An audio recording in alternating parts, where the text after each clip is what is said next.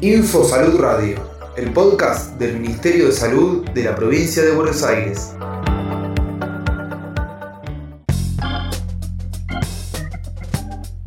Día Internacional del Aire Puro.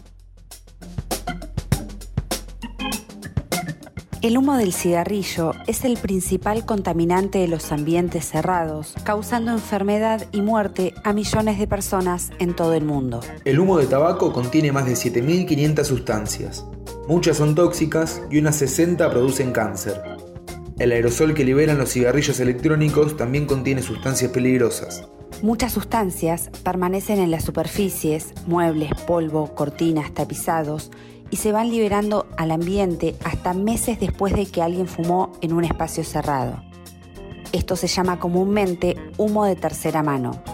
Por esto, fumar en algunos ambientes o en algunos momentos del día solamente no es una solución, ya que los tóxicos del humo pasan sin problema de un ambiente a otro.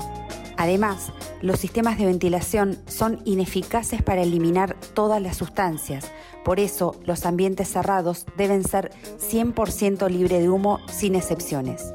La exposición al humo de tabaco se asocia con un 20 a 30% más de riesgo de enfermedad cardiovascular y cáncer de pulmón en los adultos expuestos. Los hijos de fumadores expuestos en sus hogares tienen mayor riesgo de sufrir síndrome de muerte súbita, otitis a repetición, infecciones, trastornos del aprendizaje, del comportamiento o del sueño, así como también mayor riesgo de adicción al tabaco en la adolescencia y cáncer de pulmón en la edad adulta, entre otros no existe un nivel de exposición que sea seguro para la salud.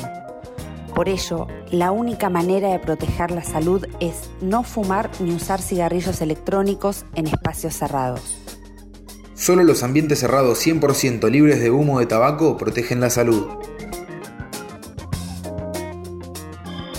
Ministerio de Salud de la Provincia de Buenos Aires.